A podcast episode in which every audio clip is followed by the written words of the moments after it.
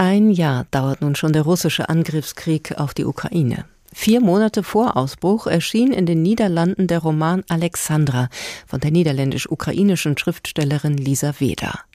Die Wurzeln ihrer Familie stecken in der umkämpften Ostukraine, im Donbass und in Luhansk, ein Land, das, wie es im Roman heißt, seit Jahrhunderten verschiedene Grenzen und Völker kennt und eine Region, auf die derzeit die ganze Welt schaut. Die persönliche Geschichte ihrer Familie hat die Autorin in ihrem Debütroman mit den historischen Ereignissen und mythischen Erzählungen verwoben. Der in den Niederlanden mehrfach ausgezeichnete Roman ist jetzt auf Deutsch erschienen. Ein Buch zur Stunde, meint Hadwiga Fatschröver. Lisa Weder hat ihren Debütroman ihrer Großmutter Alexandra Nikolajewna Krasnova gewidmet, deren Leben von den Schrecken des vergangenen Jahrhunderts gezeichnet ist. Sie wurde 1924 geboren, im Todesjahr von Lenin, in eine Bauernfamilie bei Luhansk, erlebte, wie ihre Familie als kriminelle Kulaken vertrieben wurde, überlebte Stalins Holodomor und wurde 1942 von den Deutschen als Zwangsarbeiterin nach Deutschland verschleppt, wo sie bei Frankfurt-Griesheim, wahrscheinlich in den Adlerwerken, arbeiten musste. Dort lernte sie einen holländischen Zwangsarbeiter kennen, bekam noch in der Gefangenschaft ein Kind und zog nach dem Krieg in die Niederlande. Bleib da, wo es dir besser geht, hat ihr der Vater beim Abschied im November 1942 geraten. Und auch das. Vergiss nie, dass dein Vater ein Donkosak ist so heißt es im Roman von Lisa Weder. Der beginnt im August 2018 am Grenzposten zwischen der Ukraine und der Volksrepublik Luhansk. Erzählerin Lisa hat ein Tuch dabei, bestickt mit roten und schwarzen Linien mit den Namen der Familie Krasnov. Ihre Großmutter hat es ihr mitgegeben. Sie soll es zum Grab von der Fekolja bringen, der 2015 von russischen Separatisten in Luhansk totgeschlagen wurde. Das Tuch, das ich dir mitgebe, ist Fluch und Segen zugleich. Unsere Familie ist durch das Rot und Schwarz miteinander verbunden. Durch Leben und Tod, durch Linien, die es durchlaufen, ineinander fließen, gegeneinander prallen, sich voneinander fortbewegen, neue Linien entstehen lassen. Gibt es zu viel Schwarz, kommen wir zusammen und trauern. Gibt es zu viel Rot, lachen und singen wir, umarmen uns und tanzen. Im Leben eines Krasnov bewegen sich Schwarz und Rot fast immer gleichzeitig. Sie sagte das nahezu unbekümmert, sehr gefasst, ruhig. Sie sprach über die beiden Farben, als hätte ich das schon immer wissen müssen, als Mädchen mit einer ukrainisch-russischen Großmutter. Der Roman folgt den rot-schwarzen Linien auf dem Leinentuch, das schon die Großmutter der Großmutter begonnen und Alexandra weitergestickt hat. Lisa Weder erzählt nicht chronologisch, sondern spinnt die Fäden von Person zu Person ihrer weit verzweigten Familie, springt zwischen den Zeitebenen vor und zurück und wechselt zuweilen in eine ganz andere Dimension, wie in die der lebenden Toten, die die Erzählerin im Palast der verlorenen Kosaken trifft. Die Autorin hat in dem monströsen Palast der Sowjets nachempfunden, den Stalin in Moskau errichten lassen wollte, der aber nie vollendet wurde.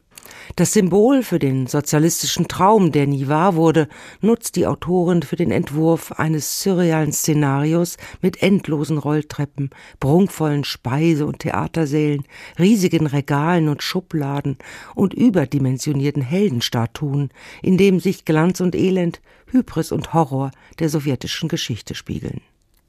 Eine Familiensaga im Stil des magischen Realismus, in die sich auch viele satirische Elemente mischen wie in der Szene einer Taxifahrt durch Moskau, in der eine überlebensgroße Lenin-Statue vom Sockel steigt und klagt, dass er zur Marionette seines eigenen Systems geworden sei. Im Palast der verlorenen Kosaken nimmt der rastlose Untote und Vorfahr Nikolai seine Urenkelin und Erzählerin Lisa an die Hand, um mit ihr die roten und schwarzen Fäden der Familiengeschichte ineinander zu weben oder um die Zeit zu flicken, wie es einmal heißt. So erfahren wir nach und nach vom Schicksal der einzelnen Familienmitglieder, ihrem Leben und Sterben, ihren Trennungen und Vertreibungen, ihren Kämpfen und ihren Niederlagen während der Verwerfungen des 20. und den ersten beiden Jahrzehnten des 21. Jahrhunderts. In die Berichte des Urgroßvaters zieht Autorin Lisa Weder noch eine weitere Erzählebene ein, die der Mythen und Legenden. In ihrem Roman wachen weiße Hirsche über Geschicke und Geschichte ihrer Nachfahren. So kommentieren sie auch die Ereignisse 2014 auf dem Maidanplatz in Kiew. Der Präsident des Landes unserer Nachfahren, der Ukraine, weigerte sich, ein Abkommen mit Europa zu unterzeichnen.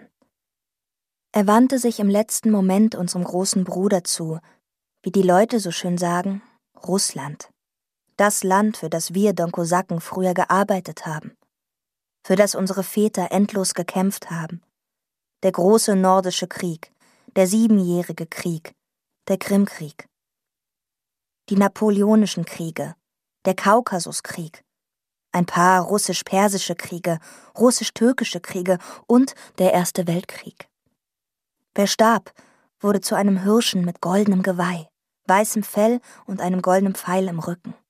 Wir wurden zu dem Symbol, das wir zu unseren Lebzeiten als Emblem auf unserer Brust getragen hatten. Als die Bolschewiken kamen, lehnten wir uns gegen sie auf. Der Don Kosak stand immer auf unterschiedlichen Seiten. Er trägt Zeit seines Lebens die Worte freier Mensch und Abenteurer unter seiner Haut und nach seinem Tod, nach dem Übertritt, unter seinem Fell. Nelly Thalbach liest das Hörbuch des Romans Alexandra. Beim Hören wie beim Lesen ist zu spüren, mit welch wachsender Faszination sich die in den Niederlanden geborene Drehbuchautorin Lisa Weder auf die Spuren ihrer Vorfahren und heute noch in der Ostukraine lebenden Verwandten begeben hat. Ohne dabei sentimental oder gar verklärend zu werden. Im Mythos vom Freiheitsstreben der Donkosaken, die immer denen dienten, die ihnen Unabhängigkeit versprachen, zeigt sich die hässliche Kehrseite einer Tradition des Opportunismus. Wenn sie die Bilder von den wogenden Kornfeldern, vom blauen Himmel und roten fruchtigen Tomaten nach den Erzählungen ihrer Großmutter ausmalt, bricht sie auf der nächsten Seite die Idylle mit Berichten von Gewalt und Brutalität, die die Bewohner dort erfahren haben. Die politischen Kämpfe und Kriege, die ideologischen und nationalen Gegensätze ziehen sich auch durch die Familie Krasnow bis heute. Das Buch wurde wenige Monate vor Ausbruch des Krieges in der Ukraine fertig. Mit ihrer Familiensage hat uns Lisa Weder ein Stück näher an eine Region und ihre Menschen gebracht, die für viele in Westeuropa bis dahin eine Terra incognita war und noch ist.